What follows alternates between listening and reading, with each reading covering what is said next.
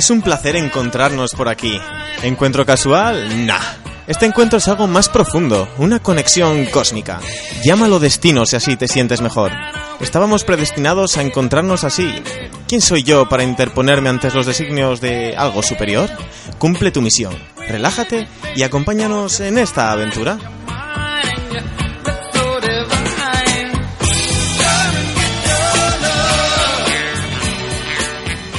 Que de quién es esa voz tan sexy que acabo de descubrir y ya se ganó un lugar en mi corazón y no soy capaz de quitar de mi cabeza, te preguntarás.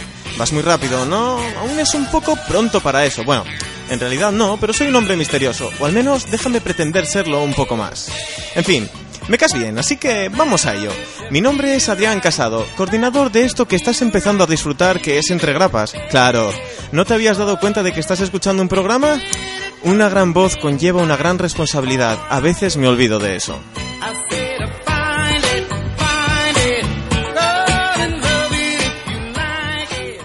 Entre Rapas es un programa sobre cómic, viñetas y todo lo que se relaciona con el noveno arte, cada día más en boga en estos últimos tiempos gracias a la televisión y el cine. No necesitas ser un experto para disfrutarlo, y si lo eres, créeme, disfrutarás más aún con cosas que no sabías que desconocías. Y es que este programa no se podría hacer sin un equipo a la altura de tan magnífica audiencia. Así pues, si te parece bien, vamos a escuchar sus melosas voces y a conocer a un elenco de profesionales sin parangón.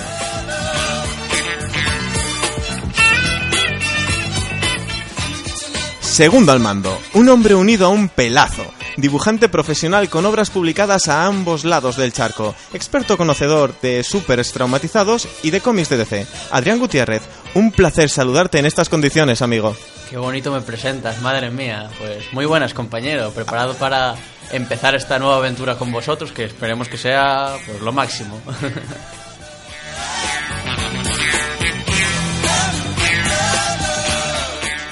por seguir conociendo a nuestro equipo, tenemos a Lucía, también conocida como Lucy the Dog, porque aunque tenga esa voz suave y dulce que descubriréis, es toda una psico-killer esperando su oportunidad de reventar cráneos. Aparte de esto, es nuestra experta en cultura asiática, con miles de horas tira eh, con miles de horas invertidas en ver animes y culebrones de coreanos y toneladas y toneladas de manga en su memoria. Sin duda no hay nadie más, más preparada para esta labor. Lucía, bienvenida. Qué cosas más bonitas, gracias. Estoy teniendo un déjà vu con cosas bonitas. Por seguir conociendo a nuestro equipo. Ah, y al otro lado de la mesa, un hombre que no colecciona cómics de Marvel, colecciona muertes de Jean Grey en todos los formatos posibles, de todos los colores y en todos los tamaños. Tiene sus defectos, como por ejemplo ser fan de los Cuatro Fantásticos, pero aún así lo queremos como si fuera una persona con gustos normales. Su nombre, Pablo. Oye, que tengo gustos normales, ¿eh? Y hola a todos. Aún así te queremos. Vale. Para cerrar este grupo épico, tenemos a la segunda fémina del grupo, la pelirroja, experta en mostrarnos en qué fricadas deberíamos gastar nuestro dinero, odiada y temida por muchos, venerada por unos pocos, nuestra experta en compras, productos exóticos y merchandising en general. Ella es Laura. Hola. Mujer parca en palabras. ¿Verdad? Ahora ya los conocéis, así que llega ese momento que me gusta. ¡Qué demonios! Me excita en sobremanera poder decirlo en estas condiciones. Un subidón de endorfina mm, épico. Esto es Entre Grapas y comenzamos.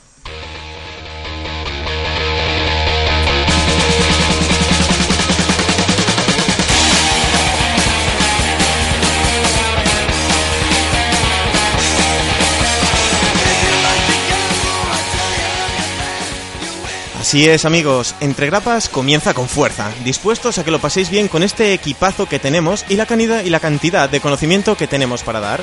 Nos escucháis en Radio Chena en el 105.8 FM ¿Y que te quedas con ganas de volver a escucharnos? No pasa nada. Para eso tenemos nuestro Facebook en facebook.com barra entregrapas. ¿Que no te vale?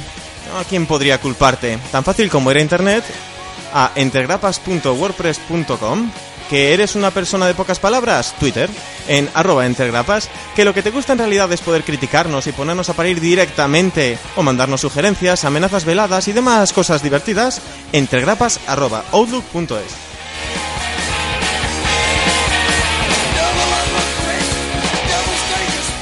Y ahora que ya los conoces, ya reconoces esas maravillosas voces que te van a hacer pasar un gran rato, o al menos uno ameno, ¿qué te parece si vemos qué tenemos esta semana?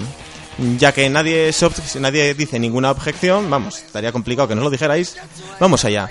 Adri, Bueno, pues, sorpréndeme. Hoy os voy a hablar no de un crossover cualquiera, sino de el crossover. El crossover que ha habido hace poco con las dos series de, de los superhéroes de DC ahora mismo más conocidas, que son Flash y Arrow. Muy bien, ahí. Sobre todo la de, la, la de Arrow se acaba de emitir esta semana pasada, si no me equivoco, el final. Se emitió hace ya dos en Calle ¿Dos? 13. Ah, mira, mira, estaba yo La perdido. semana pasada se emitió el último de... ¿Cómo es? La, la mid-season final, eh, como lo llaman Hey, estos vamos, americanos. en La mitad de temporada. Sí, Ahora podemos esperar a ver el final de Flash en algún momento. algún día.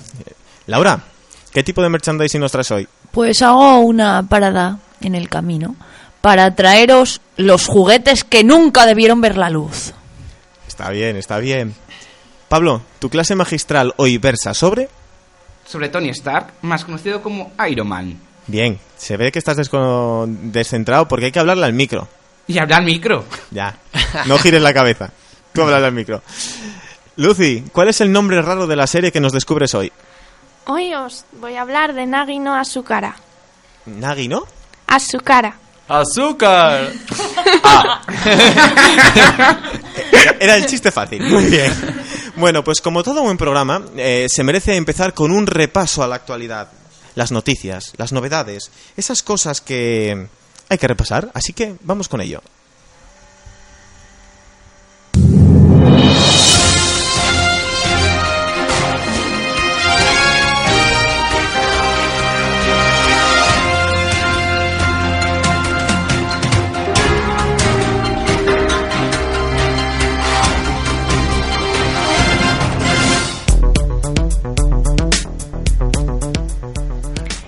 El hombre sin miedo tiene fondo de armario. Y es que se acaba de anunciar que el fin de rodaje de la serie de Daredevil. Ah, y esa bonita serie que se estrenará en 2015 gracias a Netflix. Entre diversos anuncios del fin de la producción de esta serie, tenemos el que Daredevil no solo usará el traje negro ninja que se anunció al principio, sino que usará una especie de traje negro y rojo, seguramente inspirado en la versión que se vio en la Secret Wars, creo recordar. ¿No es así, Pablo? Sí, Secret War, pero la, del, la de hace poco, la última versión. ¿La tercera? Sí. ¿O la cuarta? No, la tercera. La tercera. ¿Y vosotros conocéis el traje? Yo sí. ¿Y qué os parece ese traje? Que me parece una buena base para diseñar el de, el de la serie. Mejor, mejor que el, el primero, que, que ya sé que está adaptado de los cómics del diseño de John Romita Jr. y eso, pero es que a mí el negro ese no me mola nada. Hombre, yo lo prefiero mejor que el que usa Ben Affleck en la película, porque era bastante cutre. Es que el de Ben Affleck quedaba muy raro. Tenía, Pero- tenía algo que fallaba. No, sé el no qué. olvidéis que era la representación perfecta del traje clásico rojo de- del demonio rojo.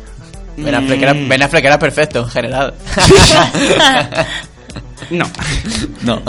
lo único que sabe hacer Ben Affleck es correr. Y punto. Spider-Hack.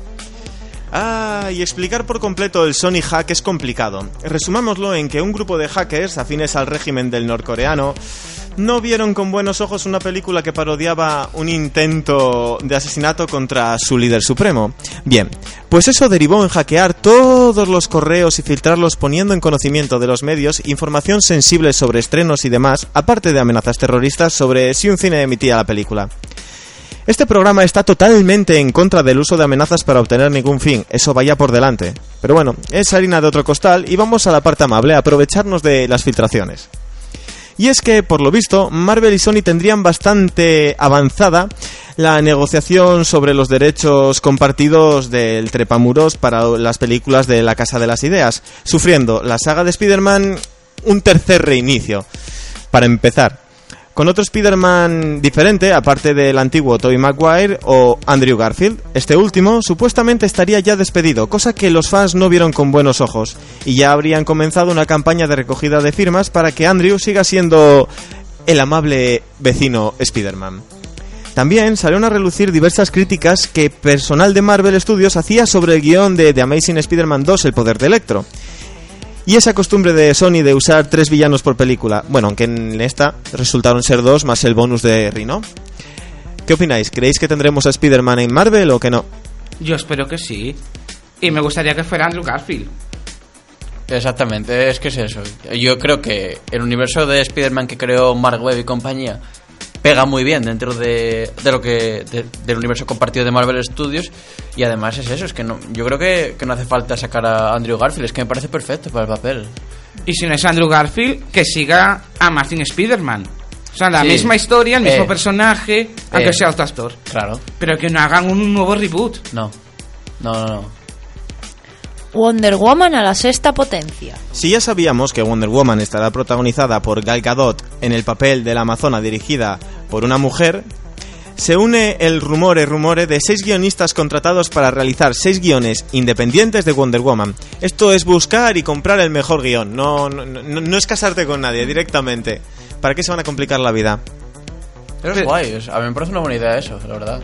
Hombre, ya- casi, todas las películas se hacen así. Hmm. Realmente contratan a muchos y luego dicen, pues me quedo con el tuyo y contrato a otro para que lo revise. Bueno, eh, generalmente contratas un guionista jefe y luego tienes tu, tu equipo de guionistas para revisar tal o para dia- o dialoguistas. No están contratos seis, cada uno se hace su guion independiente y luego vemos quién gana.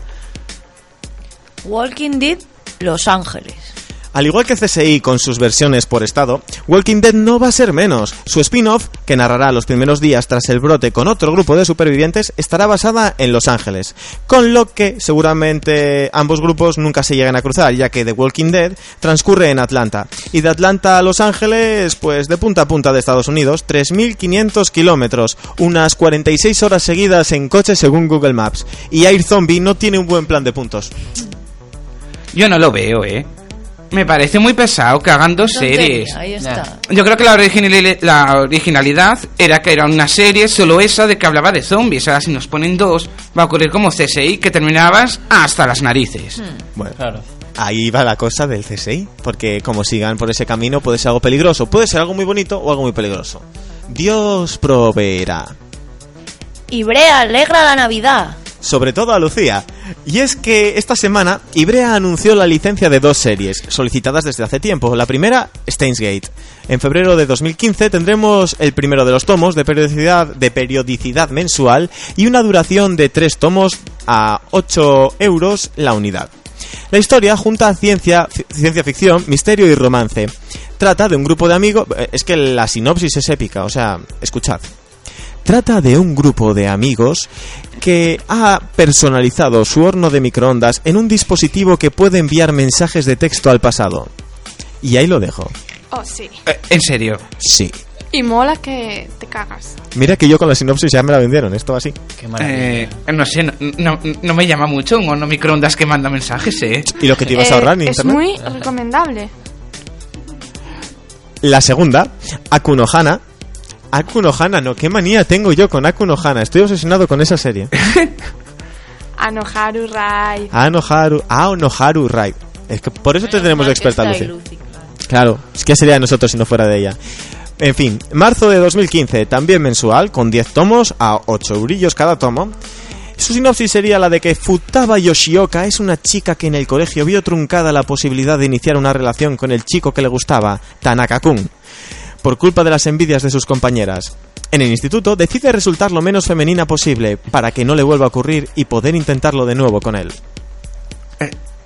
Romance de instituto. Ba- básicamente lo que viene siendo el típico culebrón.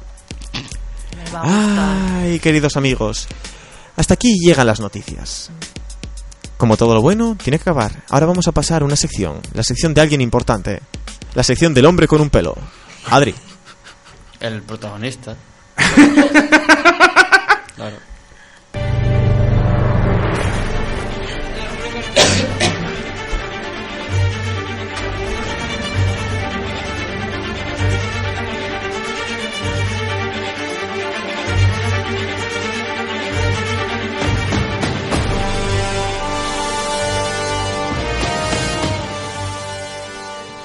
Bueno, pues allá vamos, compañeros. Bueno, y antes de todo quería eh, decir que, que, bueno, que mi sección para la, la gente que nos empieza a escuchar en el 105.8 de, de FM, que entre grapas comenzó originalmente como, como un podcast para internet. Entonces, bueno, eh, nuestras secciones son más o menos las mismas, pero bueno, para que la gente sepa de, de lo que va a ir la mía, pues la mía va a ir sobre, sobre DC Comics, la, la primera empresa de, de de superhéroes, eh, creadora de Superman, Batman y compañía.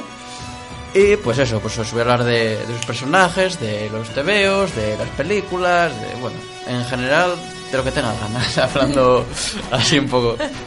Entonces, bueno, como ahora está muy de moda lo de las series y las películas, bueno, originalmente las películas, pero ahora parece que con las series, eh, el canal que no tenga una serie de superhéroes, pues tal, voy a hablar de las que para mí son la- las más importantes hoy en día, sin menospreciar ni mucho menos a las demás, que son Flash y Arrow, que en el mes de, de noviembre, eh, sí, fue, noviembre, sí fue noviembre, sí, vale, sí, hicieron un, un crossover, hicieron un capítulo doble de dos horas de duración de estos dos superhéroes se, se unían. Entonces, bueno, un poco para ponerse en situación, vamos a hablar así un poco por encima de cómo empezó todo esto. En el año 2012, eh, un año y pico después de que Smallville terminara, en la cadena CW de Estados Unidos, después de 10 largas temporadas... Once. 10, 10, 10. ¿No son 11? No, once- Ay, no, es verdad, 11 es el cómic. 11 es el cómic, efectivamente.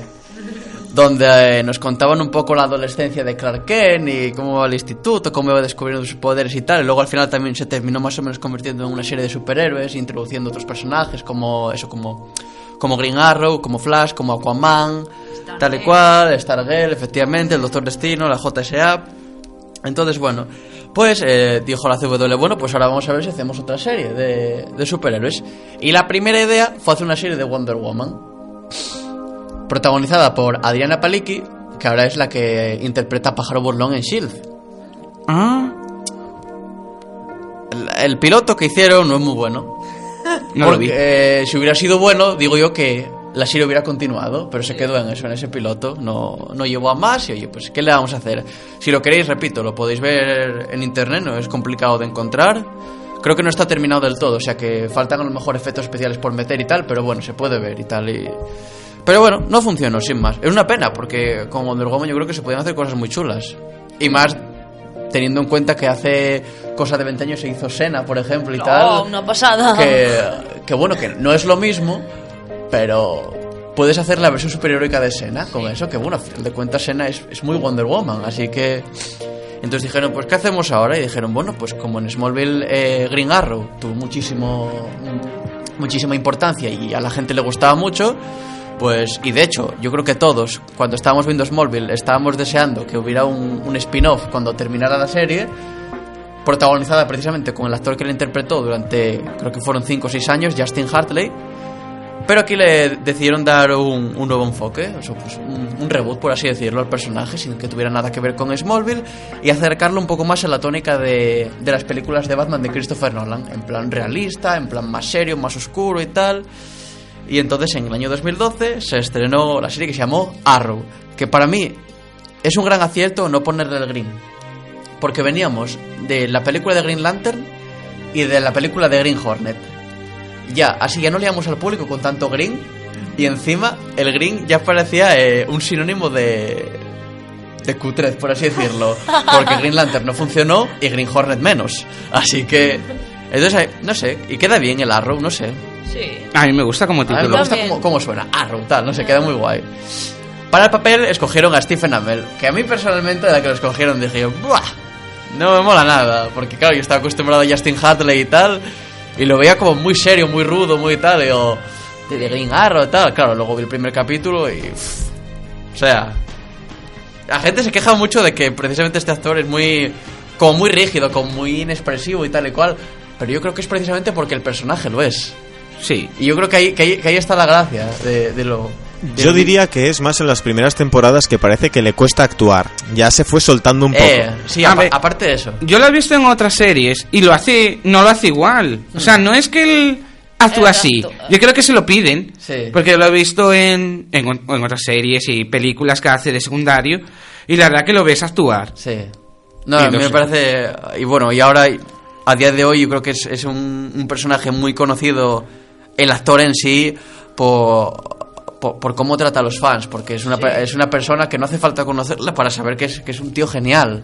O sea, está todo el día en el Facebook eh, subiendo vídeos de preguntas y respuestas, volcándose con los fans, haciendo campañas eh, Sí, con contra el causas cáncer, benéficas, sí, por sí. causas benéficas. Sí.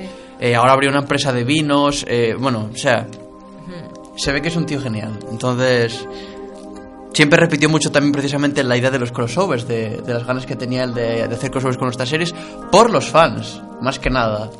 Entonces, bueno, Arrow empezó eh, presentándonos a un Oliver Queen eh, más serio de lo que podemos conocer de los cómics y tal, porque había pasado por cinco años en un, en un infierno, en la isla. O quizá no, no lo sé, ahí lo dejamos. Eh, donde fue madurando y aprendiendo y las técnicas con las que aprende a combatir y tal y cual. Entonces, al principio te lo presentan como un asesino incluso, como alguien que, que mata, o sea que al crimen tolerancia cero, por así decirlo.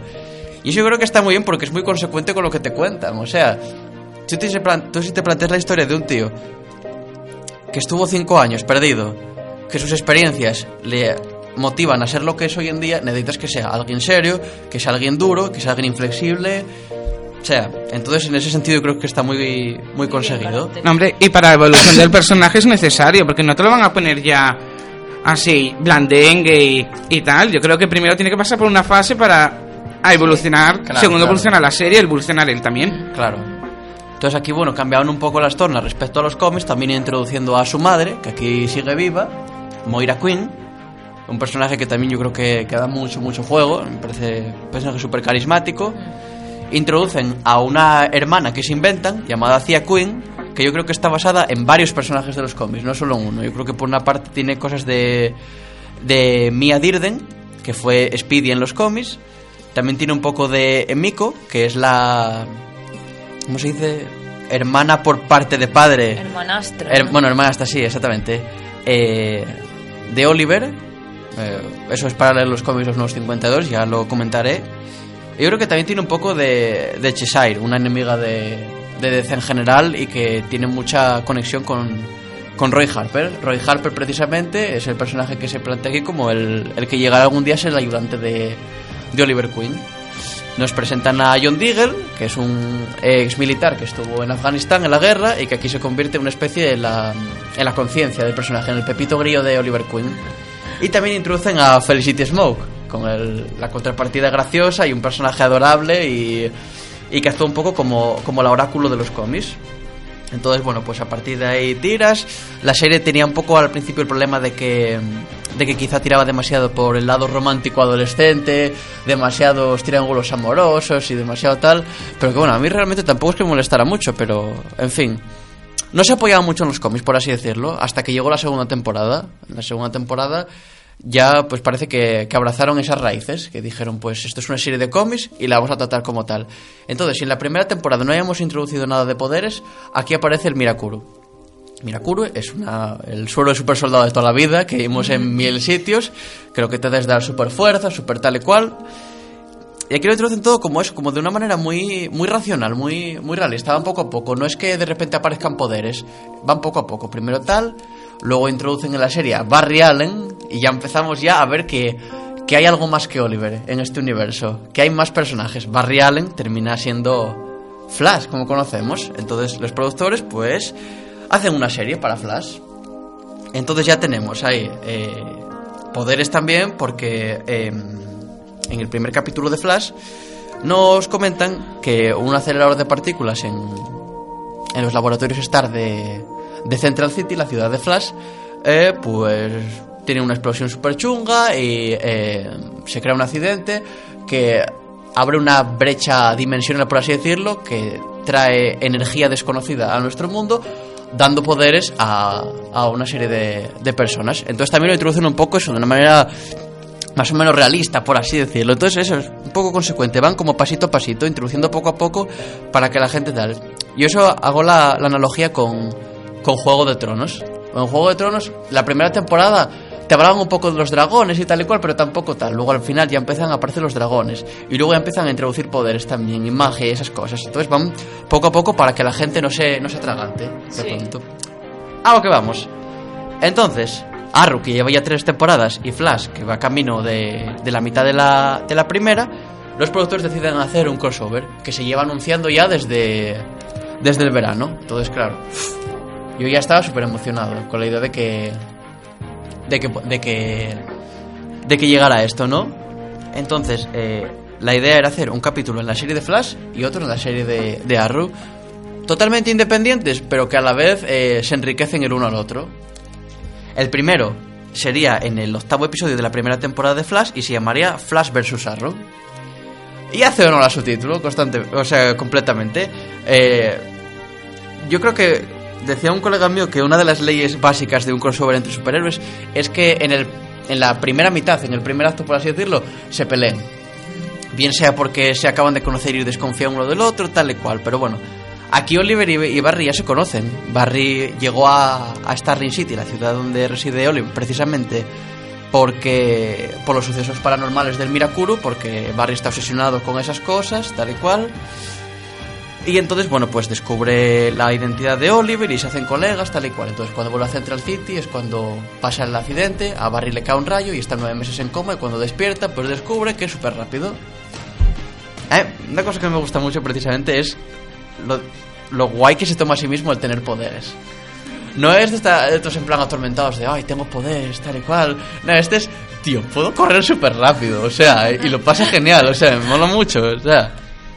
Es el todo poder, conlleva una gran responsabilidad, pero como más alegre, no sé. Sí. A mí, no sé, me mola mucho. Entonces, bueno, pues una vez se, des- se despierta, eh, Barry corre con su super velocidad a Central City. Ah, perdón, perdón, a Starling City. Que dice Oliver que está a 600 millas. Que yo no sé cómo va lo de millas y tal. entonces lo- 1800 metros debe ser una milla. yo lo busqué en internet y por lo visto 600 millas son unos 900 kilómetros. Entonces, es como, no sé, nosotros que estamos en Asturias, pues ir hasta Andalucía, ¿no? Más o menos. Bueno, pues imagínate ahí todo el trayecto. Asturias-Andalucía, corriendo. Y le dice a Arru, pues mira, tío, con las habilidades que tienes, pues yo creo que puedes inspirar a la gente de un modo que yo no puedo hacer porque yo no tengo poderes, evidentemente, y tal y cual.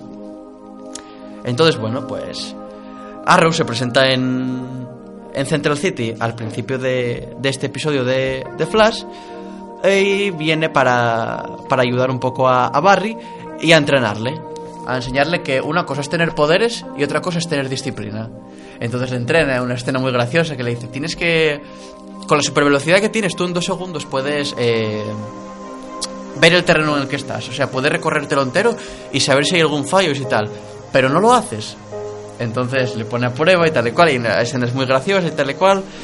Se Y- la clava por detrás, vamos. Y se, se la clava, se la clava por detrás, literalmente. Así que. mm, Entonces, bueno.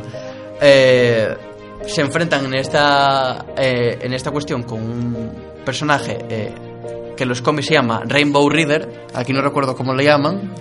Yo tampoco. Pero bueno, lo que hace es que cuando te mira, pues te pone los ojos en rojo y te saca a relucir tu, tu lado malo, por así decirlo. Prisma. Pero el nombre lo dice al principio del capítulo la ayudante de Flash, Caitlin. Sí, Prisma, ¿no? Vale, Prisma, vale, perfecto. Eh, ah, entonces, eh, Sí, que te pone los ojos en este rojo. tío se encuentra co- con Barry, que ya empieza a estar un poco, va, Oliver no confía en mí, yo- pero yo puedo demostrar que soy guay, tal y cual. Y pues le hace el hechizo este y, y le vuelve malo. Entonces Barry desata toda su furia, que, que no es que estuviera realmente controlado, sino que, que es eso, saca a relucir su, su ira. Él estaba un poco frustrado por esas cosas y bueno, por otro, otros eh, motivos personales. Y entonces pues termina en una pelea contra Arrow. La pelea es fantástica. A mí me parece, pero, pero, pero, pero, pero, buah. Es que genial, de verdad. Yo creo que está muy, muy, muy, muy conseguida y se ve que estuvieron ahí, no sé cuántas noches estuvieron para grabar eso y son tres minutos, ¿eh? Pero se ve que gastaron ahí dinero, tiempo y esfuerzo. Y yo creo que yo creo que salió muy bien. La pelea está muy bien coreografiada. Ves que aunque Barry tenga poderes, sigue siendo muy inexperto. O sea, eh, quiero decir, Es que hace como de crío, entonces, claro. Claro. Normal. O sea, normal. Tú, o sea, tienes poderes, tío, pero yo llevo entrenándome años.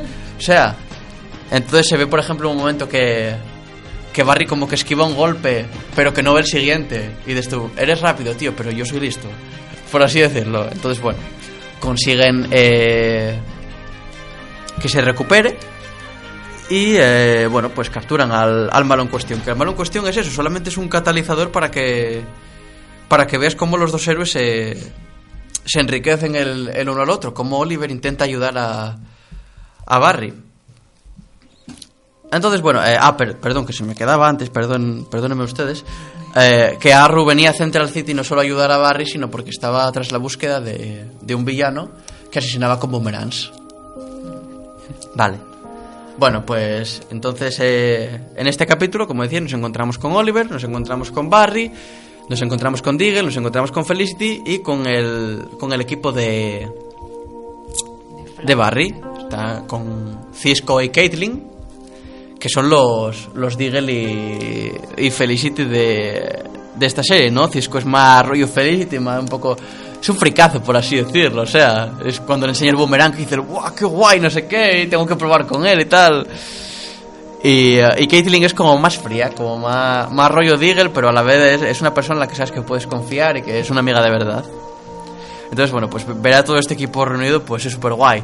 De hecho, por ejemplo, es muy guay cuando, cuando se están enfrentando Barry y Oliver, cómo compiten entre ellos. En, plan, le dice Diggle, o sea, Oliver va a ganar. Dice, o sea, tú eras todo lo que hizo ese tío, no sé qué. Y del tío, ya, ya, pero es que Barry tiene super, superpoderes y tal. Y el otro, ya, ya, pero que Oliver tiene mucho entrenamiento, que tal y cual. Y dice, nada. Y se ponen ahí a, a enfrentarse y queda, queda muy, muy guay. Entonces, bueno, pues esta, esta primera de, eh, parte, pues eso concluye con que cada uno vuelve a, a lo suyo y Oliver vuelve a su ciudad a intentar eh, conseguir atrapar a, al asesino de los boomerangs. Entonces llegamos a la segunda parte, que se sitúa en la, en la tercera temporada de, de Arrow, en el capítulo 8, y se llama The Brave and the Bold. No sé cómo, tradu- cómo lo tradujeron aquí, si como el, el valiente y el audaz, o Sí. el valiente y el rápido, o no sé, bueno, como lo quieran tal. Entonces aquí es Oliver y compañía se encuentran con el, con el asesino por fin en Starling City, que va detrás de Laila Michaels. Laila Michaels es la, la exmujer de, de Diggle y que bueno, que ahora vuelven a ser pareja y tal y cual. Entonces eh, Cisco y Caitlin, que tienen unos días libres, van a, a Starling City a ayudar a Felicity con una cosa que no voy a desvelar, porque es una de las grandes tramas de la tercera temporada de Arrow, con, para que la gente que lo vio sin spoilear, lo que pasa al final del primer capítulo de la tercera temporada. Ese hecho que, que marcó un antes y un después en la serie.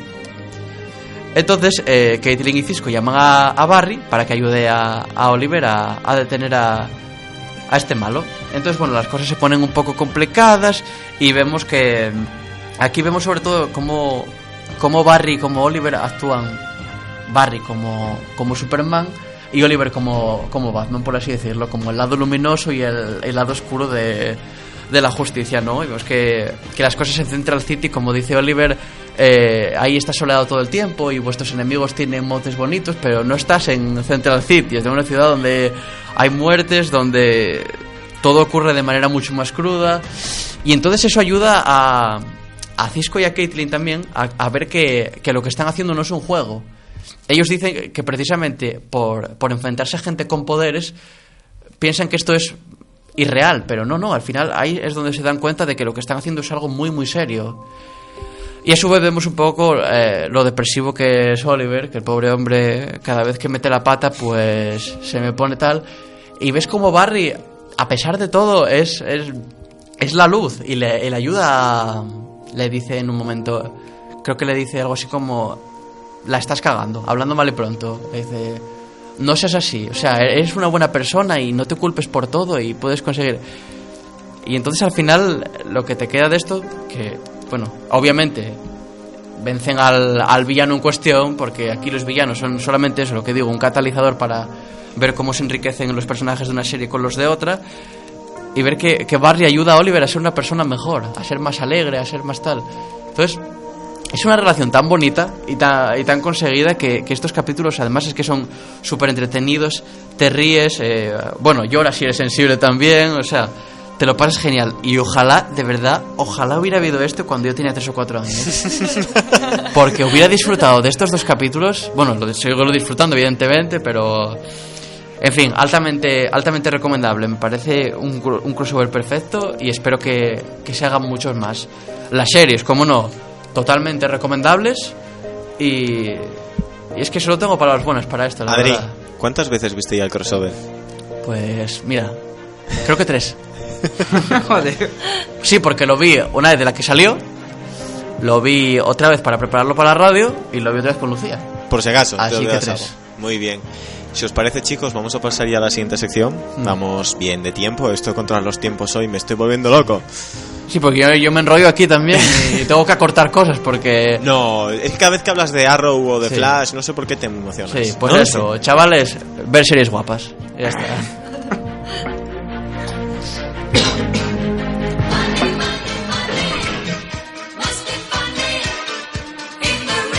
De compras con Laura.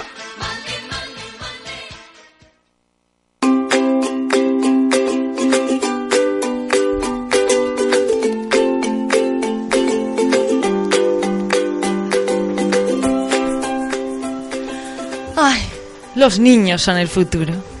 Eso es algo innegable, ¿no? Pero si queremos que nuestros vástagos crezcan sanos y útiles para este mundo hostil, apartad a vuestros hijos de estos juguetes que os traigo. En primer lugar tenemos Kick. Bueno, claro, sé que el nombre no os dice nada. No me grites, por favor. Kick. En fin, para que lo pilléis todos. La ruleta rusa para niños. ¡Wow! Venga, aplaudid todos. ¡Bien! Traumaticemos a nuestros hijos desde pequeños. Enseñémosle el camino hacia el juego, carne de casino y muerte inminente. En fin, bueno, el juego se basa en una pistola de plástico, una especie de pistola así rosa y grande, y unas mini balas de plástico también. Se mete la, la bala mm, en la pistola, pero tranquilos, que no está sangriento, ¿eh? Si aprietas el gatillo, pues y resulta ser el aspirante a cadáver, pues en vez de una bala sale una especie de bota o pie que te patea el cerebro. Y mm, bueno, no te atreves a la, cabeza, pero a lo mejor te deja tonto. Lo peor son los dibujitos que trae la caja. Porque, mm, vamos, como no, es un juego japonés y mete miedo. Se ve claramente cómo disfrutan los niños dejando en ridículo a sus compañeros y además haciéndoles que se orinen los pantalones para sentir la muerte cerca. Joder. Mientras los demás se parten el eje. En fin, se llama así, Kick. Juego de la ruleta rusa para tus hijos. En segundo lugar, tengo un objeto muy, muy contro que, que causó mucha controversia, que es la escoba Nimbus 2000 de Harry Potter. Sí, el sueño de todo coleccionista de pijadas de Harry Potter. Seguro que más de una, de una, una, sí, lo digo bien, tendréis esta escoba a pares. Pues bien, no se trata de una simple escoba de palo de caoba o edición coleccionista. No, no, no, no. Su nombre verdadero ¿eh? es la escoba vibradora de Harry Potter. Y vibra muy, muy fuerte. Lo justo para que a más de un niño le desapareciera y apareciera misteriosamente en la habitación de sus padres. Visto lo visto, los fabricantes la retiraron rápidamente del mercado. Vamos, que solo estuvo disponible en otoño del año 2001. Como dice claramente el logo de la, que trae en la caja, móntate en la escoba y hazme volar.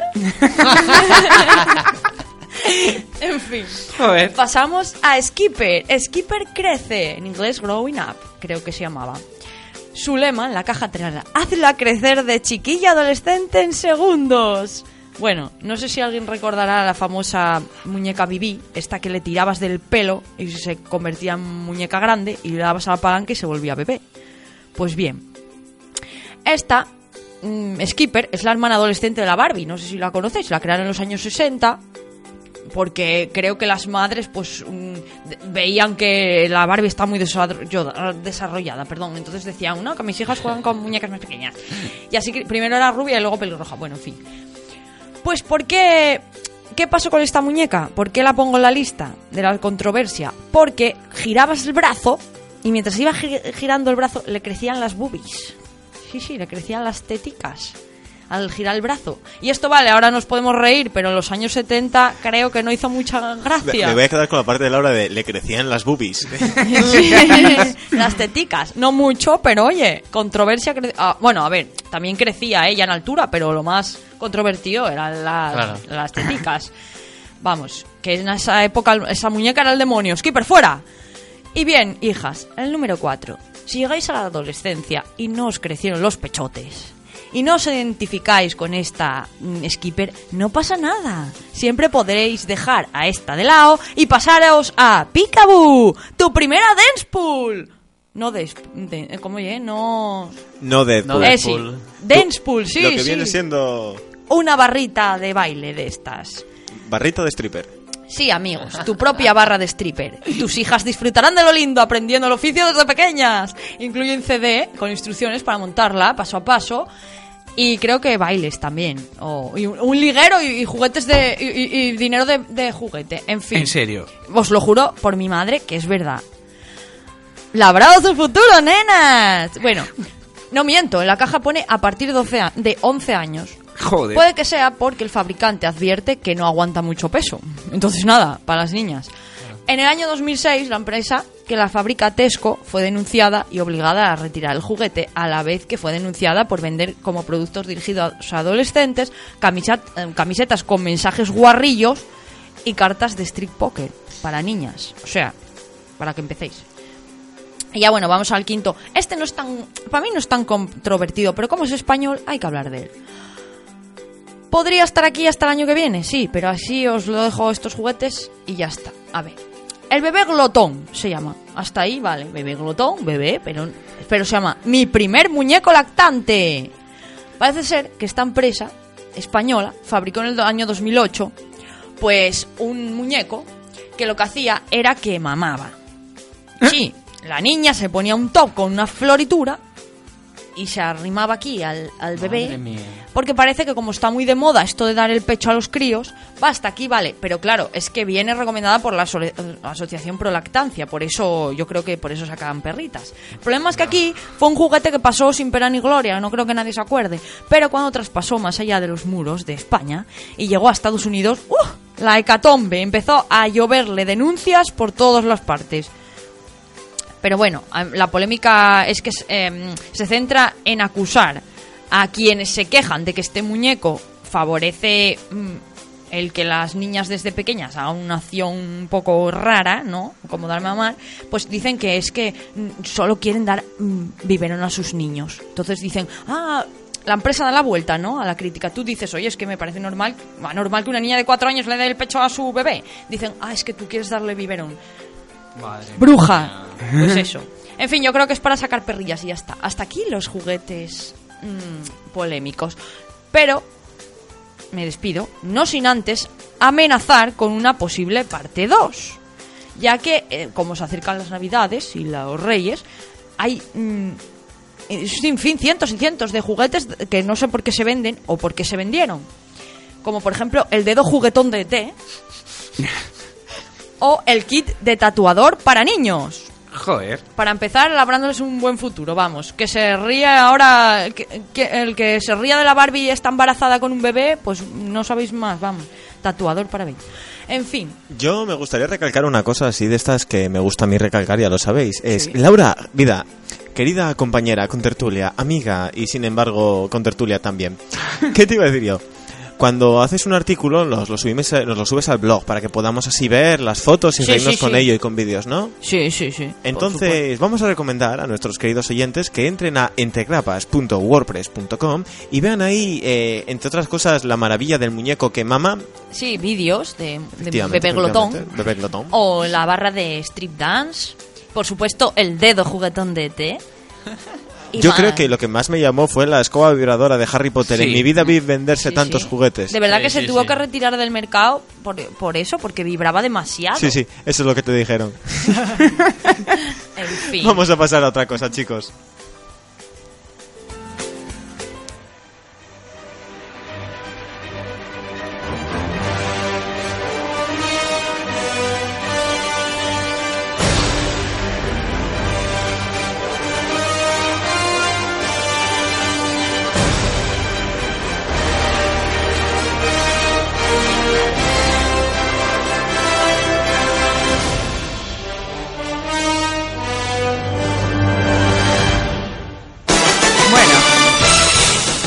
Hoy os voy a hablar...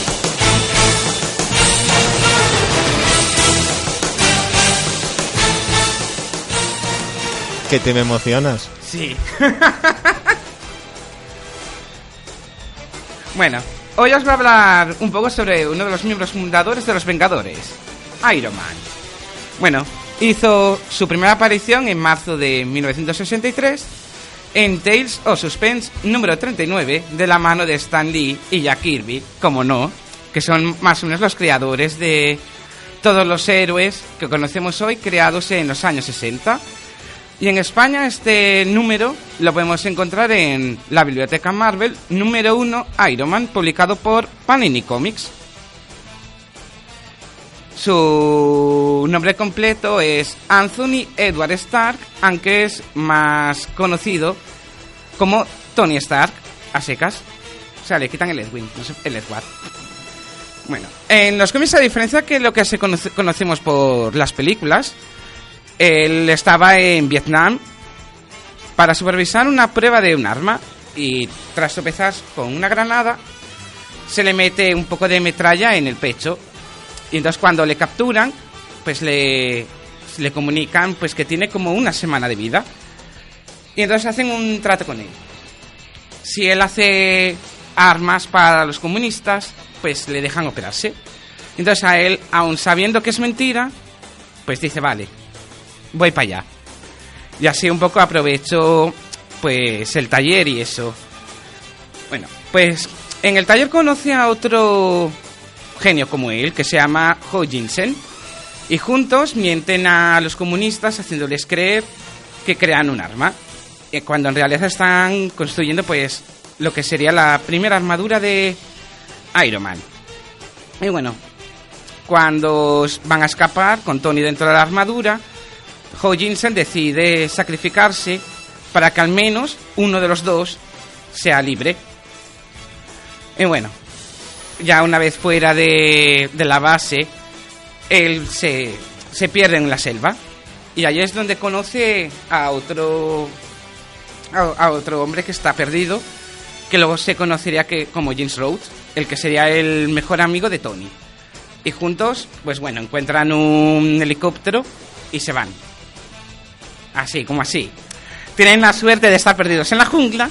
¡Y ala! Sí, hombre. Como quien encuentra un chicle en el suelo. Ellos bueno, encuentran un claro. helicóptero. Claro. Bueno, pues ya a la vuelta en casa, Tony hace creer a la gente que Iron Man es su guardaespaldas y mascota de la empresa. Así para guardar su identidad secreta, como todo buen superhéroe. Bueno, pues con este fin, Iron Man lucha contra las amenazas hacia su empresa y en esta época lucha contra Dinamo Carmesí, el hombre titanio o incluso contra la comunista Natasha Romanova, que más tarde sería conocida como la viuda negra. Entre otros muchos. Que si no estaría aquí media vida contándoos contra todo el mundo que lucha a Tony. Bueno, las únicas personas que conocen la identidad secreta de Iron Man son Pepper Potts, que es su secretaria, y el chofer de Tony, Happy Hogan. Bueno, decir otra vez que en diferencia de las películas, Tony Stark no sale con Pepper Potts. Tienen un breve, insignificativo romance. Ah, pero no es la chica... tan- No. La- Pepper se casa con Happy, el chofer. Anda. O sea, esa relación sentimental no existe. Curioso. En realidad, en los cómics con quien sale y tiene una cierta relación es con la viuda. Sí, eso sí lo sabía, sí. Que es lo que tienen que ver con en las películas. ¿Me vas a decir que ibas a poner a Gwyneth Patrol y no la ibas a utilizar? Básicamente fue por eso. Ya tú lo sabes, yo lo sé, la audiencia lo sabe. Ya, pero yo lo hablo en comparación. Bueno, no- Tony no, no solo usa su fortuna para equipar las armaduras de Iron Man, sino que crea armas para SHIELD y otras tecnologías como el Quinjet de los Vengadores y los inductores de imagen utilizados por los X-Men, los cuales no tenían mucho sentido. Porque si ellos luchan para que, o sea, los mutantes vivan junto a los humanos, ¿para qué te cuentes? Claro. Bueno, en realidad solo se usa rondador nocturno, ¿eh? Un par de números. Pero bueno. Eh, con el tiempo, Tony desarrolla, bueno, alcoholismo. Un grave ahí. Eh, bueno, que le empieza a causar problemas cuando descubre que la agencia SHIELD em- está comprando, digamos, partes de, de su empresa. Así se aseguran de que Tony les fabrique armas siempre, eternamente. Eh, me he perdido, espera. Ay, sí, coño. El, el- el momento de emoción. Me he perdido. Sí, es que está... Bueno, anda. Mientras tanto, o sea, su rival en la industria arma- armamentística, Justin Hammer, contrata a varios villanos para que ataquen las industrias Stark. Y durante este ataque, la armadura de Iron Man es robada y usada para asesinar a un diplomático. Y dado que aunque Iron Man no es acusado, Tony entrega la armadura a las autoridades. Bueno, este acontecimiento, que es de, yo creo que de los más importantes de Iron Man, lo podemos encontrar en un en recopilado en un tomo llamado Demonio en una botella. el cual yo lo recomiendo Sí, está guay. porque es de los mejores que hay. Bueno, pues tiempo después de, de estos acontecimientos, otro rival de Tony, llamado Obadiah Stein, manipula emocionalmente a Tony, por lo que éste vuelve a la botella. ¿Cómo no? Tony cada cinco minutos está bebiendo. El genio de la botella. Sí.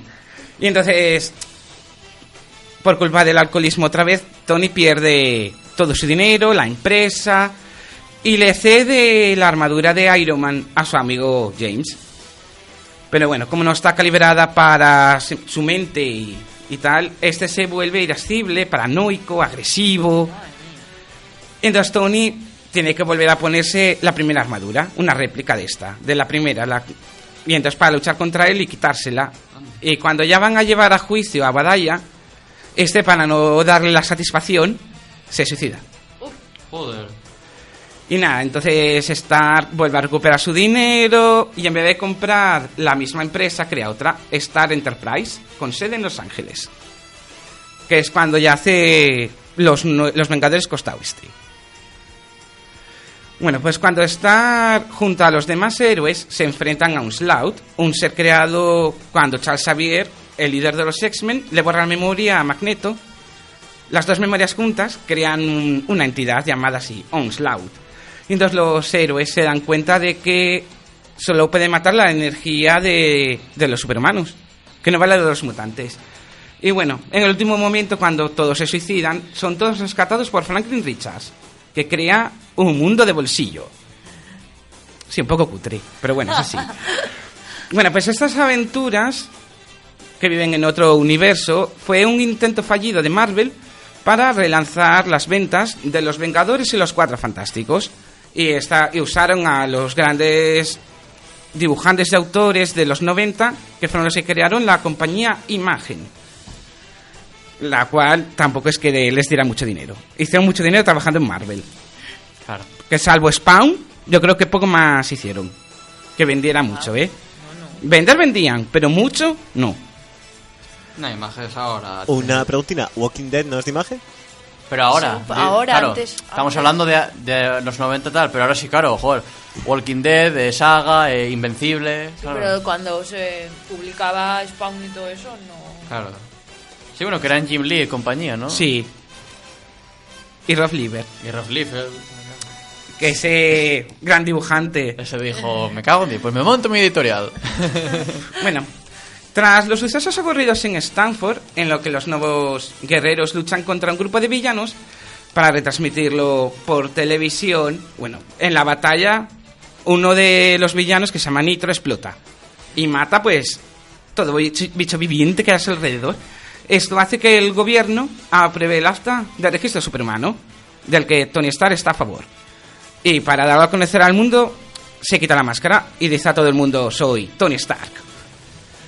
Y Hola, bueno, tías, sí. como la- el conflicto al final se soluciona, pues eso, una batalla campal entre los que están a favor y los que están en contra, dando terminando con la muerte del Capitán América y, si- y siendo Tony nombrado director de Shield, pero por muy poco tiempo, ya que Shield quedará poco queda poco para que se vaya al traste. Bueno, pues con el tiempo los seres de la Tierra irán descubriendo que la raza extraterrestre Skrull, una raza alienígena cambia formas, los va suplentando. Y en la primera que se encuentra es Electra por los nuevos Vengadores que descubren que es una Skrull. Y bueno. Y no os cuento más porque si no ya llegaríamos a prácticamente a los días de hoy. Y bueno, y ahora vamos a hablar un, un poquito pues de lo que es las adaptaciones de, de Iron Man en, o- en otros medios. Y la primera aparición que hace es en 1981 en la serie de la animación Spider-Man y sus sorprendentes amigos. Serie que la verdad que está bien. Sí. Hombre, si la ves ahora no pensando en la época en la que está hecha, es un poco cutre. Ahora si lo haces siendo consciente del año y lo que se emite en esa época, es muy recomendable siempre y cuando tengas eso en, en- delante. Sí, no, porque si no es una puñetera basura. Sí. Pero yo me acuerdo que la, re- la reponían en la 2. Sí. Porque, Sí. porque ya, es, ya es más antigua que yo, quiero decir. Y Sí, de cuando, que yo. Y de cuando la reponían en la 2 a mí me encantaba. Sí. ¿verdad? Sí.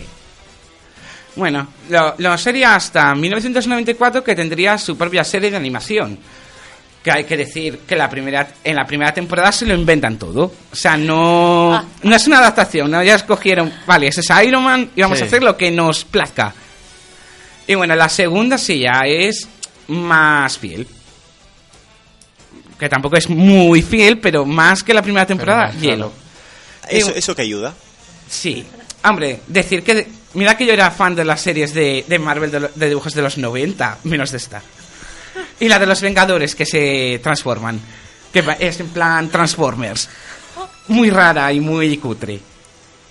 Y bueno, sobre el 2008 sale en antena otra serie sobre Iron Man, generada por ordenador al estilo de Spider-Man, la nueva serie animada. Bueno, decir que en esta serie Tony es más joven, no, no es un treintañero tan adulto. Y bueno, que es bastante infantil la serie. Y que la puedes ver en un momento de aburrimiento. Que tampoco Tengo nada esperes... que hacer, voy a ver. Sí, que nadie se espere ver algo de- de- entretenido. Que si quiere ver algo mejor, que algo bueno, que no la vea, básicamente. Sí. Bueno, por otra parte, su contrapartida Ultimate sale en las películas de animación Ultimate Avengers 1 y 2. Bueno, decir que la primera es fiel a- al cómic Ultimate. O sea, es ver el cómic hecho película, con pequeños cambios. Y bueno, y la 2 se la inventan. O sea, no, no hay cómic que se base, pero está bien. Y luego, bueno, eh, luego recientemente sale en una serie de animación creada por la compañía japonesa Madhouse. Y bueno, la verdad que son muy recomendables todo lo que ha hecho Madhouse. Tanto la serie de Wolverine como esta de, de Iron Man y la de los X-Men. A mí me gusta mogollón. Y luego la, la película de La Viuda Negra y el Castigador, Los Archivos Secretos, que la verdad que está muy bien y no salen, salen los Vengadores, pero no salen los típicos típicos. Ya que, por ejemplo, te encontrarías con Miss Marvel, la Capitana Marvel. Y la verdad que es muy recomendable. Y luego, bueno, eh, Madhouse haría también otra película que se llama La, la Revolución del Tecno... Tecnívoro. La, Tecnívoro. la devolución de los tecnívoros. Es que yo lo estaba leyendo y yo realmente escribí esto, yo, güey. Tecnívoro, tecnívoro, sí. Sí, sí. Y bueno, esta está muy bien. Sale, digamos, el hijastro de Obadiah Stein como queriendo controlar toda la tecnología Stark. Lo típico. Es tecnología Stark. Y bueno, y recientemente sale también en dos series de animación, pero americanas. La primera fue Los Vengadores, los héroes más poderosos de la Tierra, que constó de dos temporadas y que desgraciadamente no tuvo tercera. No se sabe por qué, si tenía audiencia, lo tenía todo. Y, la verdad que manejaba muy bien los com- las historias de los cómics. Bueno, pero luego, bueno, hicieron una segunda serie que en realidad empieza un poco cutre. Luego va mejorando, que es Los Vengadores Unidos. Que ahora tiene su propia serie de cómics. Y bueno, en Japón, pues ahora mismo se está emitiendo Avengers Discworld. Una especie de serie de Digimon rara, Digimon Pokémon. Que la verdad que es entretenido. Y bueno, luego pues tendremos las adaptaciones en el cine. Que la primera vez que se intenta tenía fecha de estreno para noviembre de 2005. pero se prolonga tantas, tantas, tantas veces que New Line Cinema termina perdiendo los derechos. Y vuelven a pasar a Marvel, Marvel, claro. que en 2008 lo consigue y sale al, mer- al cine la película Iron Man, dirigida por John Favreau y protagonizada por Robert Downey Jr., que hasta la fecha el pobre no hacía nada, de nada, de nada. Imagínate cómo hubiera sido si New Line Cinema hubiera sacado la película. No estaríamos hablando del de- universo compartido ni de nada. Ya, tío, increíble, ¿eh? Pero bueno, si lo hubieran hecho de la calidad de Blade no me hubiera quejado. No. Hombre, a mí Blade 1 Sí, eso, Blade Y dos. 1. A mí los dos también me gustan. A ver, la 2 está bien, pero en calidad es mejor la 1. Hombre, claro. Y bueno, luego, dos años después, nos llegaría la segunda parte con el mismo equipo creativo. Y luego al año siguiente ya tendríamos Avengers. Y en 2013 ya pues empezaría la segunda fase de Marvel. Que sería ya dirigida por Shane Black en vez de por John Favreau, que es el que hace de Happy Hogan. Que solo, ah, solo sale como actor en la tercera. Y bueno, pues aquí terminamos con el repaso de las adaptaciones. Este, te, te noté bien hoy, no estás nervioso, ¿eh? ¡No! Me tiembla hasta la voz hoy. Sí, Está de sí. chiribita la voz. Me muero. Lucy, Sí, te toca. porras.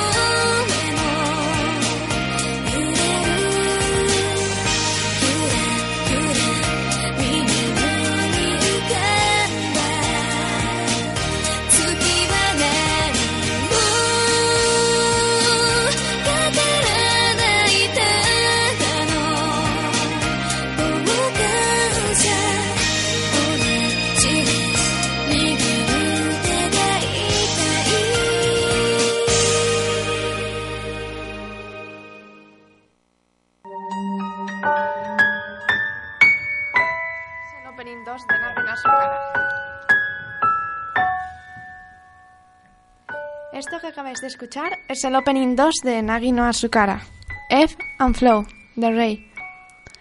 Es un anime ya finalizado que consta de 26 capítulos y cuya primera emisión tuvo lugar a principios de octubre del 2013 y cuenta con una adaptación al manga por Riso Maeda. El género de esta serie de animación es drama, romance, fantasía y recuerdos de la vida. Entremos en la serie en sí, pero primero os voy a situar en la clase del mundo en el que os con el que os encontraréis. Hace mucho tiempo la civilización humana vivía en el fondo del océano, pero había muchos humanos que querían vivir en la superficie y al final se fueron a vivir a la tierra firme, causando una separación entre los humanos. Por lo que al final hay dos clases de personas, las que viven en la superficie y las, y las del mar. Y aunque conviven entre ellas sin problemas aparentes, sus culturas, costumbres y prejuicios son a su vez muy distintos.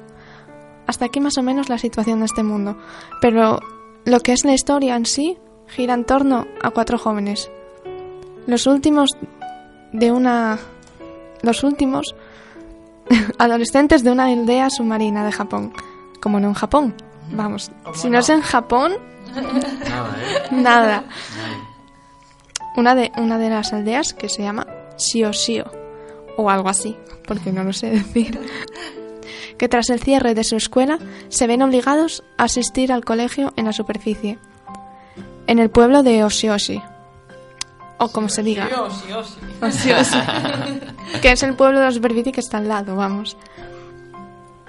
A pesar de sus reticencias y temores, Manaka, Hikari, Chisaki y Kaname acaban acomodándose en la nueva escuela y haciendo nuevos amigos como Tsumugu, que tiene su misma edad, y las pequeñas Miuna y Sayu, cinco años menores. Sus tranquilas y pacíficas vidas parecen continuar sin más problemas que los acarreados por, su por la adolescencia. Hasta que deciden celebrar, pese a las pocas ganas del pueblo terrestre y el desinterés del pueblo del mar, el Ofuneshiki, o como se diga. Palabras que yo no termino de manejar. El Festival del Barco, para honrar al dios del mar. Pero no sale como esperaban. En todas las historias hay un pero, para que la cosa no sea un aburrimiento, vamos. Bueno, y hasta aquí cuento, hasta aquí cuento, porque no vamos a decir spoilers. Solo añadir algunas cosillas que seguro han despertado vuestra curiosidad, o tal vez no, pero las voy a decir igual. ¿Que cómo es que pueden vivir en el mar sin ahogarse? Pues no es porque tengan branquias o algo por el estilo. Tienen pulmones, son gente normal y corriente, pero con una especie de manto transparente, como una segunda piel que necesita estar mojada, porque si no, si pasan mucho tiempo fuera del agua, se les empieza a caer y ya no pueden, ya no podrían volver al mar. Y a este, a este manto se le llama ena. Os comentaré también qué es el Ofuneshiki y de dónde viene. Como se diga, vamos. Los humanos que abandonaron el mar perdieron su ena. Se, encontraron con problemas en la superficie porque hubo sequías y la gente se peleaba por el agua. Creyendo que el dios del mar estaba enfadado, ofrecieron a una chica como sacrificio y la mandaron al mar en un bote. Ese fue el principio del Ofune- Funehiki, o como se diga. ¿El fune qué? El Ofunehiki, como se diga, vamos. Luego lo cambiaron y empezaron a ofrecer alimentos en vez de sacrificios. Así que parece que los que viven en el mar son descendientes sacrificados al dios del mar. Aunque no sacrificaron, de verdad. Ahí no murió nadie, ahí hubo mm, tema. Sí. También diré que en el mar hay fuego. ¿Eh? Sí, un fuego azul sagrado ofrecido por el dios del mar a los habitantes del mar para que puedan cocinar y, y vivir y esas sus cosas. cositas de, Sí. de persona normal. Un poco turbio. Que no, que es muy bonita, yo Sí. la recomiendo, es, es muy bonita, no tenéis más que ver el opening y la Y música. Es muy tranquila, muy agradable, tiene un dibujo muy... Sí, a, a mí yo vi los primeros capítulos y, y me parece muy cuquina, es muy, muy guapa. Sí, Es, sí. es muy agradable, sí. Tranquila, no es de acción, así No, que no, no, no esperéis acción, pero, pero es muy recomendable. muy recomendable. No se pegan con peces ni nada. No, los peces son majos. Te salen de las rodillas y te echan una maldición. Tienes que dar de comer a la rodilla. No, está, está muy bien, ¿no? Sí. Eh, es nuevo, Muy inocente. muy inocente, eso me gusta mucho. Está muy bien porque hay pocos animes nuevos que no sean basura. Así que, Y que no sean tan inocentes así de, de amor tan... Amor cuquino. amor coquino. Pues nada, hasta aquí hablo. ¿Qué os parece? ¿La veríais? Yo, yo tengo pendiente acabar de verla, me, me gustó. Yo es que las pasteladas no me pueden, Lucy. No, pero no es una pastelada, ¿eh? No, es un- no es pastelada. No es mucha pastelada, ¿no? No, no, ¿No? no. No, no, no. No, no, es la típica pastelada de oh, te quiero, te quiero y no está muy bien porque es una historia, a ver, se No. relacionan todos los personajes. Tiene que ver con los problemas que acarrean, porque empieza a haber problemas en la Tierra por culpa de, de lo Funishiki y del dios del mar. Ah. Claro, y es que como son dos tierras, digamos, porque están los del agua y los de la tierra, pues ahí empieza a haber Hmm. un jaleo y está muy bien. Sí, hacia la mitad de la Ya veo que a. Laura la convenciste, ¿no? Sí, sí, a mí me la enseñó ella, la serie, me, me la recomendó y yo, oye. Chicos, vosotros. A mí no me llama mucho, la verdad. A mí, sinceramente, tampoco, pero sale Aquaman. Hay, un, hay algo que se llama escama del mar, no, escama del dios del mar, y tiene poderes. Es lo que buscan los caballeros del zodiaco. Es el que, es el que está en, en los templos. Hay un templo en cada ciudad del En el Shioshio, por ejemplo, hay un templo y está... En el Shoshio. Shioshio. Shioshio. En el Shioshio. Es- Shio, shio, shio. Es que no sé cómo se dice. Y está muy bien, tiene poderes y tal. Muy bien. ¿Y ahora? ¿Qué vamos a escuchar? Ahora me voy a despedir con el primer ending. Aqua Terrarium de Nagi Yanagi. Hasta luego.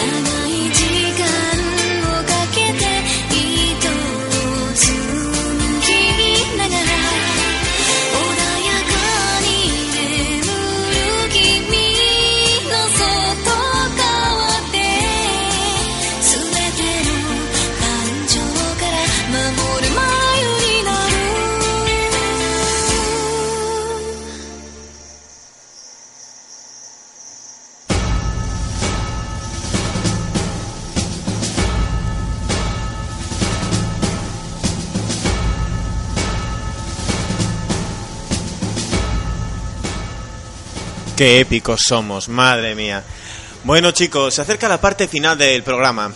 La parte en la que tenemos una amable conversación con todos estos contertulios, tan versados en diversos temas y en otros no tanto, pero nos lo inventamos, no pasa nada, somos unos sobrados. Eh, este fin de semana pasado, es decir, eh, hace dos semanas, el fin de semana del 12-13, no sé dónde vivo, ¿qué queréis que le haga? Eh, transcurrió en Madrid el Expo Comic 2014, donde este equipo estuvo en calidad de acreditado, lento, porque fuimos lentos para pedir entrevistas, pero bueno, estuvimos allí. Entonces vamos a explicar nuestra breve vivencia, nuestras experiencias allí. Chicos, resucitad, que os veo muy callados. Esto de hablar de peces y mar os dejó relajados, no puede ser. Es que es muy bonito. Sí, era muy relajante la música. Muy bien, olvidaros de eso ya. Vale. Ya pasó, forma parte del pasado. ¿Qué tal el Expo Comic? ¿Cómo lo visteis? Bueno, si alguien me quiere contestar, puede contestar. bien, muy bien, muy bien. Sin aglomeraciones, sin colas. Había muchas tiendas. Todo muy bien. Vale, una crónica, una crónica de muy bien. ¿Lucía? Sí, me faltó tiendas. Faltaron tiendas, ¿vale? ¿Pablo? sí. Pablo, es verdad, en, en el caso de Lucía, Laura, Adrián y Adrián, o sea, sé yo, eh, era nuestro segundo Expo Comic eh, bien visitado, por decirlo así. Bien visitado. sí. Bien visitado. Pero en el caso de Pablo es su primer Expo Comic, su primer salón grande del cómic. ¿Qué tal? Muy bien, la verdad. ¿Cumpliste tus expectativas de no gastar dinero en figuras No, y tus expectativas de no comprar cómics porque sí? no. Ni de coña. Entonces lo hiciste bien, chico. Eso es disfrutar de un salón. Adri, por tu parte, ¿tú qué tal? Muy rico, como siempre. O sea, a mí me, me, moló mucho. O sea, el fallo y tal. Bueno, yo de tiendas, la verdad que quedé bastante satisfecho. No sé, el resto y tal. Sí me faltaron igual algunas cosas que tenía ganas de ellas, pero bueno, ya sabes, en el mundo de los, de los cómics, tío, pues a lo mejor lo, lo había el día antes porque era de viernes también, nosotros fuimos de sábado. Y a lo mejor no pude encontrar lo que precisamente yo quería, pero bueno, quedé satisfecho con otras cosas.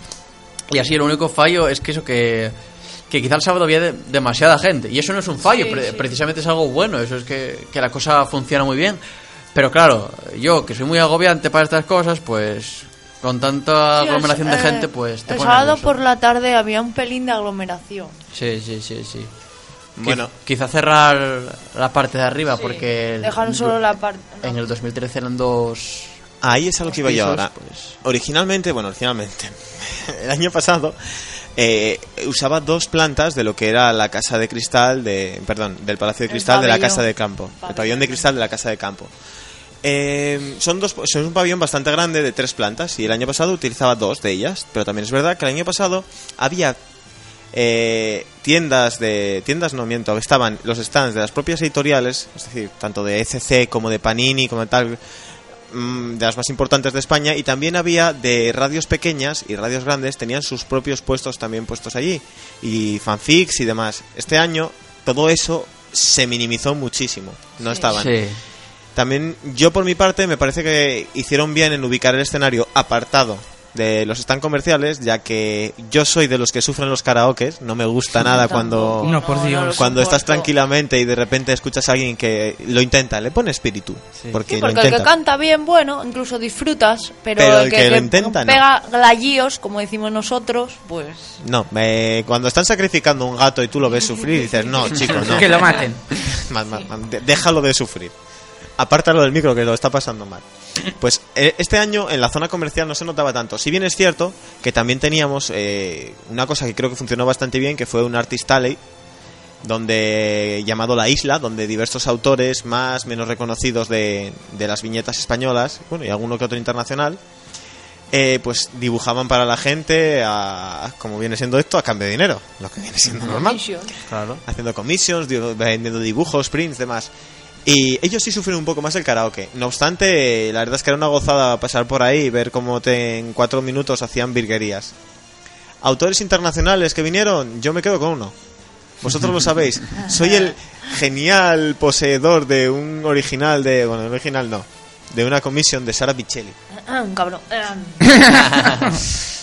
Único poseedor del equipo. Nosotros nos quedamos a dos números. A, a- o sea, A uno, Sí, a dos uno. números. A uno. A uno A uno, a Pablo. uno. Sí, nos- no, a uno, A uno él y yo a dos. Adrián y nosotros Sí. a dos nos quedamos. Pero yo tengo un original de Injustice de Bruno Redondo. Sí, señora, también estuvo por ahí, Bruno Redondo. Adri le dio la mano. Sí, porque nuestro querido colaborador, Adrián Gutiérrez, reconocido por Bruno Redondo incluso ya. Reconocido por él, tío. Se me Sin cayó- comprarle ningún original. Mira Se me cayeron las bragas y no las llevabas puestas. no me dice él, Adri, y me quedo mirando y digo yo, ¿Bruno Redondo? Es- ese momento fan loca te vino, te subió. Luego también en estos eventos, a los que son dibujantes profesionales, o bueno, o con aspiraciones con una calidad medianamente decente, se les ofrece una oportunidad, que es la de que os revise eh, vuestro trabajo, una- un mini portafolios que llevéis, con algunas páginas por editores de Marvel, DC, Vértigo. En este caso, si no recuerdo mal, vinieron de DC Y de y de Vértigo. Y luego, de- y y de luego otra ulti- que a última hora se añadió, eh, no sé cómo se llama el editor, pero bueno, de, de la editorial Casterman de Francia. Efectivamente, mira, no me salía a mí, me salía Castamer. Dios, Me estoy volviendo muy Juego de Tronos últimamente. claro. Eh, en este caso, a ti te cogieron ya dos veces. Sí, sí, sí. ¿Qué sí. tal es esa experiencia? Sí, sí, sí. Bueno, pues se pasa muy mal por los nervios. Pero los editores suelen ser gente muy maja por lo que por lo que veo, sobre todo eso de cara al, al mercado internacional, por así decirlo. Eh, vinieron eh, por Vértigo, vino Greg Locard, que yo fue el que me entrevisté hace dos años y que es un tío súper majo. o Y es sea, colega. Sí, sí, o sea, tú lo- hablas con él y te.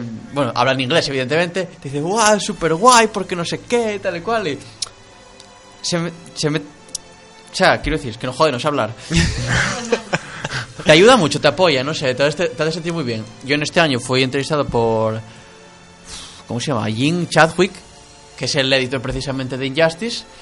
Y este ah, también te hace sentir bien porque es, su- es su trabajo de cara al público, pero es una, persona muy seria. Tú este ya le ves y dices tú, este es un editor y, y es su trabajo y tal. Y te dice las cosas como son, de buena manera, y sales de ahí con experiencia, siempre sales con una experiencia positiva. Yo creo que la gente que no se atreve por miedo, porque tal, aunque pienses que no vales, porque yo precisamente pienso que no tal, pero aprendes mucho. Yo salí de ahí y ahora sé qué hacer durante todo este año. O sea que Un año duro para mejorar, ¿no? da igual, adelante. Es lo que, es lo que toca, chico. Efectivamente. A todos aquellos que se quieren presentar y no saben inglés, no saber inglés es una... ¿Es Bueno, un contrapunto? Eh, yo la primera vez que fui tuve tra- traductora. Le, le dije que yo más o menos me manejaba con el inglés, más o menos. Y, y bueno, tampoco la necesité mucho. Sin embargo, este año no había.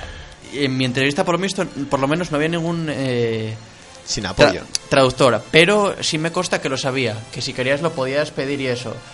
Pero bueno, eh, de todas maneras, tú si quieres trabajar para esto y tal, yo considero fundamental o saber inglés o saber francés. Ma- mejor saber inglés porque así puedes ir a, a cualquier lado, por así decirlo.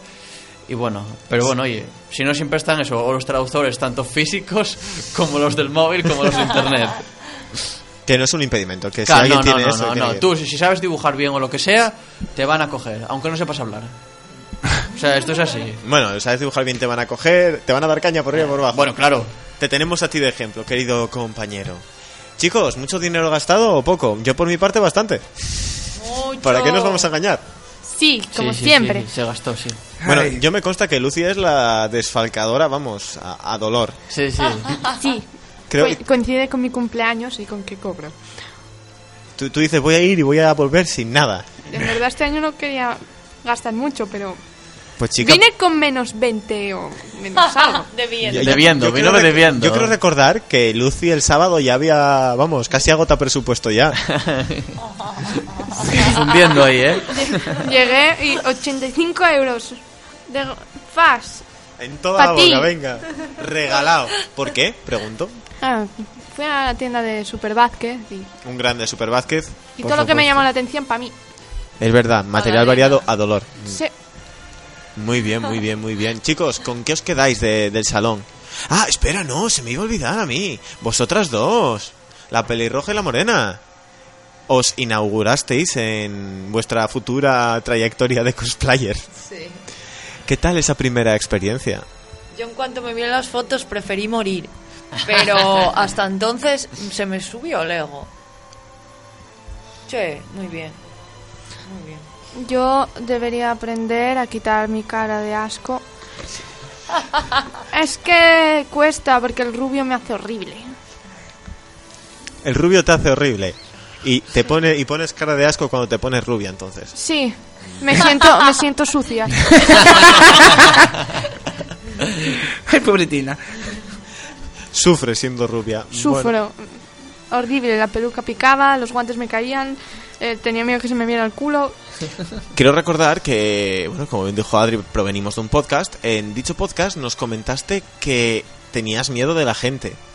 Ah, no, sin problemas, bien, bien. La gente amor, ¿no? La gente maja. Muy bien. ¿Y tú, pelirroja? Ah, yo, como soy un poco sinvergüenza, pues enseguida se me pasaba. Bueno, yo soy también un poco bipolar. A veces quería matar, a veces me lo pasaba bien, a veces quería volver a mi casa. Un poco un- como un bebé, ¿no? Cuando tienes hambre, Sí, lloras todo, y... ¿eh? Vamos a contar una bonita historia de, de aquí nuestra compañera. Estaba con Ah, que nosotros no, joder. y,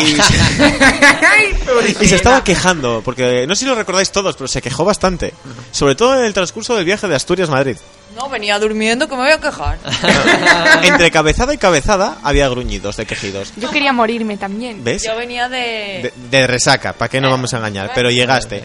De pasarlo bien. Lo que está bien sin más, es claro. que entramos al salón y a la media hora la pelirroja y la morena están diciendo quiero ir a por mi disfraz, quiero ir a por mi cosplay. Además con una voz así gutural. Porque Sí. era algo así en plan posesa. Sí, están emocionados. Sí, también recuerdo que las primeras veces que posaron, las dos ponían cara de me estás matando, ¿por qué me haces una foto? Dame tu DNI, tu número de teléfono y dónde vives que voy a ir a matarte. Pero luego, con el paso de las horas, ya las veías más metidas en el papel. Es más, Laura ya hasta posaba poniendo puños, decía a la gente, no, tienes que ponerte así porque así parece que no sé qué, no sé qué más. Es que O sea- es fácil. Yo acabé renunciando a los guantes. Eh, y, a- y acabé renunciando a no llevar gafas. Porque, no- porque yo, yo, a mí disfrazarme está bien. Está bien ver a gente y tal, pero yo voy a comprar. Ahí está. Y sin gafas no veo. Y sin gafas no veo lo que quiero co- comprar. Y si no veo lo que quiero comprar, no puedo gastar dinero. Mal. Hombre, tampoco te retuvo mucho, ¿eh? No, no, no, no. ¿Para qué nos vamos a engañar? Se ponía los gafas, se los quitaba cuando había que hacer una foto. Hacía como una más natural. A ver, espera, ¿eh? que me voy a quitar las gafas. Ah, Sonrío. Venga ya. Ah, hasta, hasta luego. A apestar. Ah, pues está. Efectivamente, es más que desde mi experiencia viendo, yo me lo pasé muy bien riéndome. viendo cómo se os soltaba la melena posando y demás. Vosotros, chicos, ¿cómo los visteis? Yo, muy bien. Sí, ¿eh? Menos al principio. Menos al principio. Que repitan, que repitan, que nos Sí. reímos mucho. Estuvieron bien, sí. Claro que sí, joder. Bueno, pues Solo tengo una queja del salón. dispara. La cafetería. Ay, sí. Los precios. La Ay, por madre que favor. los que es muy ¿No cara, podéis sí. pedir dos euros por un café, metéislo en... Oro. Y masillas, ¿eh? Que... Sí. O sea, y- vamos, con Todos gente queremos había. masillas. Es que la verdad es que buscar sitios donde sentarse en un salón de estos es complicado. Complicado, sí. Y querer que bajen los precios siendo el único sitio cercano sin tener que salir al fuera, No, al frío y a la pasa. lluvia, que cobren poco, date No, por vencido. realmente vendría más porque es- si te das cuenta y vas paseando, ves a gente que tiene botellas. Claro. Yo he visto a gente bebiendo café de termo, ¿eh? No, es Ya, que no ya, me si no extraña. te- dos si no te lo discuto. ¿Qué dices tú? ¿No os dais cuenta que estáis perdiendo dinero? No, no. Si, si vende dos y sale ganando, el que lleva el termo ya está. Claro. El año que viene voy a pillar un termo de esos que vendían en aquella tienda que valía un Ay, pastón. que yo, yo. que eran dositos y va a ser para mí. Yo solo quiero decir, así a, a bote pronto, que se me acaba de ocurrir, que no sé si te das cuenta que te queda un puñetero año entero para el salón. Ah, pero ya muy pronto. Con lo cual, como empieces a ahorrar ahora, cuando marches del salón vas a marcharte con una depresión por ga no no posparto, posgasto épica. Tenía que haber llevado más dinero. Tendremos que llevar un camión. Pero si ya estabas Había- muerta había- con lo que gastaste. Ha- Había, había muchas figuras, yo quería muchas más figuras. Bueno, pues mira, para despedirnos, ¿qué os dejasteis en el salón que os hubiera gustado llevaros? Una figura de One Piece de un personaje que es, no me acuerdo cómo se llama, pero que es rubia y es un zombie y tira flanes. Bien. Y La- de Ciel y de Sebastian. Y ahí como empiezas a decir, dices la lista de todo lo que había y que de no Darth compraste. Vader y de Django. Bien. Puritín. Y de Luna. Vale, Lucy, relaja. Relaja la compra, relaja, que ya te me emocionas y te queda un año todavía. Me vengo arriba. ¿Adri? Pues no sabría decirte, la verdad. Imagino que más cómics, sin más. Pero. Tú eres de los míos. Todo lo que no me falta, todo lo que me falta en la estantería que tenían ahí. Sí, eso, que bueno, que a lo mejor no los compré porque dices tú, va, bueno, ya los compraré más tarde o más tarde y luego se me olvidaba o lo que fuera. y- Pero bueno, positivo todo, así que. ¿Laura? Pues yo tampoco es que echaran falta. A ver, salvo a lo mejor yo como soy así, algún peluche, alguna pijadita de esas en plan boli o lápiz, pero... Yo que pensaba que tú eras la de todas esas figuras que estuviste babeando por ellas y no compraste al final. No, no. No, no, no. No, recuérdame esto dentro de un año, que te lo recordaré otra vez. No, dentro de un año lloraré, pero ahora... O sea, lo mismo. Ahora te haces la dura. ¿Pablo? Yo, una figu- la figura de Goku para hacer campaña a Vegeta. Lo dejaste ahí solo, triste y abandonado. Estaba Puritín. claro. Bueno, chicos, pues un genial primer programa. Me siento mucho más a gusto así, viéndoos a todos las caras en un estudio, con un bonito logo de fondo. No, no hay color, ¿para qué nos vamos a engañar?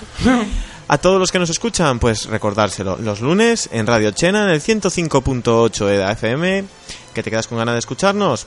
No hay problema. Entregrapas.wordpress.com, facebook.com barra entregrapas, en Twitter arroba entregrapas o un correo entregrapas arroba outlook.es. Sea donde sea, entregrapas. ¿Para qué nos vamos a engañar? Me gustaría ponerme serio un poco y hacer un momento de homenaje a, a un amigo que estuvo mucho tiempo con nosotros, que ya no está, porque falleció hoy, que es Isaac Fernández Fernández, Sasi, que nos gustaría dedicarle este programa, ya que es el primero que hacemos en el estudio, en honor a él. Efectivamente. Así que chicos, nos vemos la semana que viene. Esperemos, Sí, claro, Dios que con las quiere. felices cosas de Navidad, eso todavía hay que hablarlo. A ver si hacemos puente o no. Ah, ya no- veremos. Ya veremos. Esto sea que no, que no haya podcast o lo haya, o haya programa o María Santísima. Algo habrá. Chicos, nos vemos. Chao. Bye. Sed bye buenos. bye. Y no os portéis mal, que os conozco. Que luego te está toda Feliz semana. Navidad. Hay que portarse mal. Ya. Eso, feliz Navidad. Merry Christmas. Es verdad, es Navidad. Y no felicitamos la Navidad a nadie. Qué malas personas somos. Desde luego.